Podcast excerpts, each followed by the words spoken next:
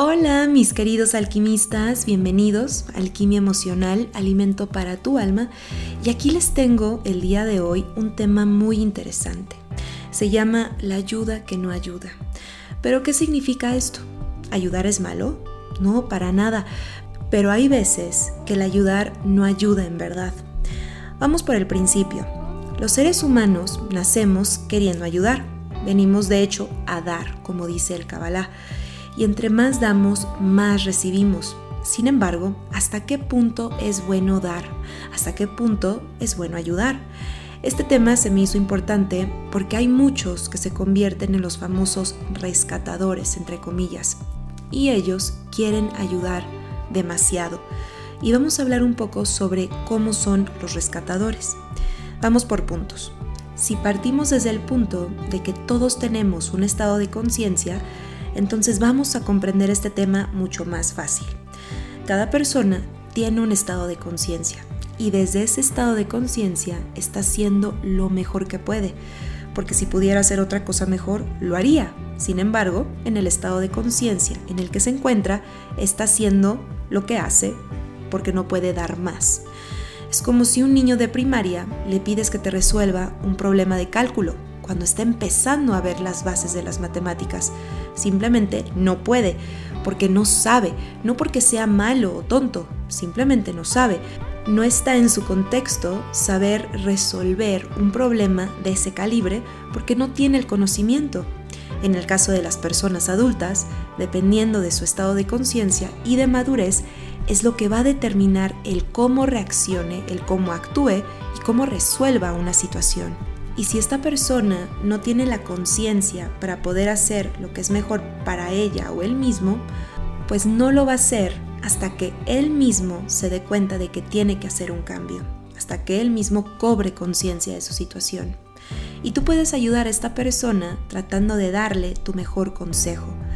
Pero si esta persona sigue estando donde mismo, ejemplo, en una relación tóxica, en un trabajo que no lo tratan bien, o simplemente la actitud que está teniendo ante la vida o quejándose de todo, por así decirlo, si esta persona no quiere cambiar, es porque aún no se ha dado cuenta que tiene que cambiar. Y si tú eres de las personas rescatadoras que están detrás y tratando de que él o ella cambie, de que vea la situación como tú la veas, o que deje de hacer esto o aquello, o que comience a hacer otra cosa, escuchen bien, esta persona va a cambiar cuando esté listo o cuando esté lista.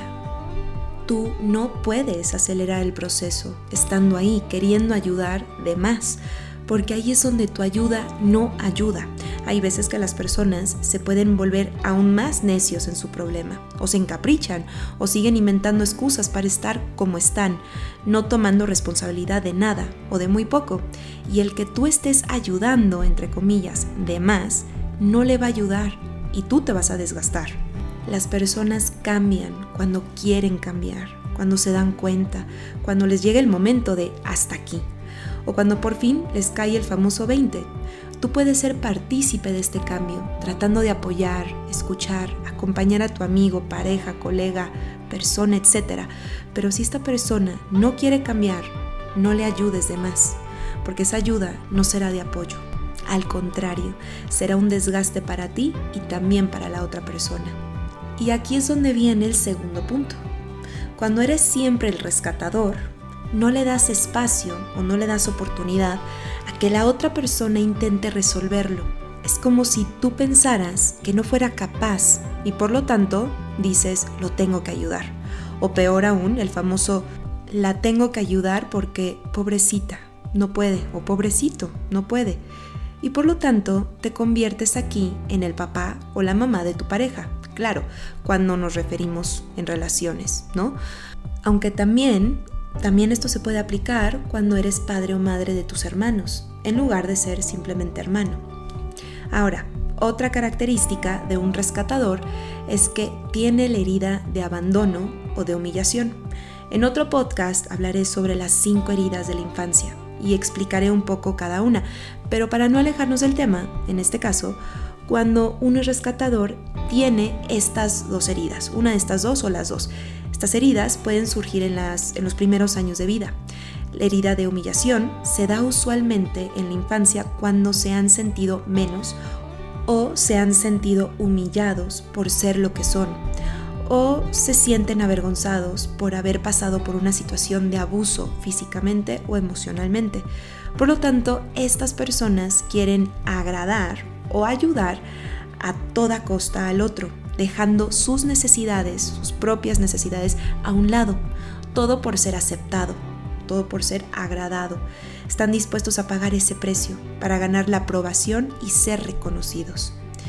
Y si tienen la herida de abandono, que usualmente se da porque sienten un abandono por parte de papá o mamá, puede ser que papá o mamá hayan estado ausentes. No necesariamente tiene que ver un abandono tal cual de que se fue de la casa. Pero cuando se tiene esta herida de la infancia, de adulto, la manera para recompensar esa herida que está en el subconsciente es hacer todo para que esa persona no se vaya de mi vida ya sea un hijo, una pareja o una persona muy cerca de ti. Por lo tanto, rescato, doy más. ¿Para qué? Para que no se vaya esta persona y vuelva a revivir esa herida de abandono. Y si lo hablamos o lo vemos desde la perspectiva de las heridas, sería un diálogo más o menos así. Te ayudo, doy más de mí, porque si te vas, me voy a sentir no querido y no valorado. Y eso despierta la herida de abandono no resuelta. Y si no te ayudo de más, me sentiré no reconocido. Y esto despierta la herida de humillación no resuelta, porque la forma de ser querido y apreciado es ayudando al otro, aunque yo deje mis necesidades a un lado. Y bueno, esto es todo un tema, el de las heridas, pero hoy me quiero enfocar al del rescatador y te dejo con esta tarea. Mejor pregúntate lo siguiente. ¿Por qué estoy queriendo ayudar tanto al otro? ¿Qué ganancia secundaria hay atrás? ¿Qué es lo que me molesta del otro que no veo en mí y que quiero que tanto cambie la otra persona? ¿Qué es lo que me gustaría que cambiara el otro que no puedo cambiar en mí? ¿Qué gano yo con seguir insistiendo en que cambie la otra persona? Y a ver, es padrísimo ayudar no lo dejes de hacer cuando puedas, pero tampoco te desgastes cuando la persona no va a cambiar o no quiere cambiar. Y tampoco critiques, juzgues, menosprecies al otro por no estar en el mismo estado de conciencia que tú estás.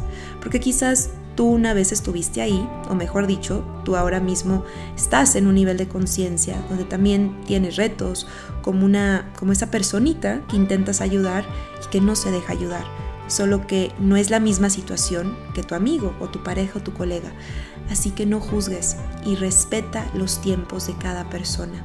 Mejor mírate y ayúdate a comprender desde otro ángulo a esa persona que tanto quieres ayudar pero no se deja y más que nada, haz conciencia de dónde viene esa necesidad de ayudar de más. Si realmente eres un rescatador y cuántas veces has sido un rescatador en tu vida. ¿Y cuántas veces te has anulado y dejado a un lado por ayudar a otro en lugar de rescatarte a ti mismo del mismo patrón? Así que esto es todo por hoy. Les mando un abrazo lleno de alquimia y no se les olvide en seguirme en mis redes sociales como Marifer Pérez Psicóloga y nos estamos escuchando aquí mismo en el siguiente podcast. Y claro, si quieren una sesión conmigo de hipnosis, biodescodificación, no duden en mandarme un mail a info@mariferperez.com y nos estamos escuchando aquí mismo en Alquimia Emocional, Alimento para tu Alma.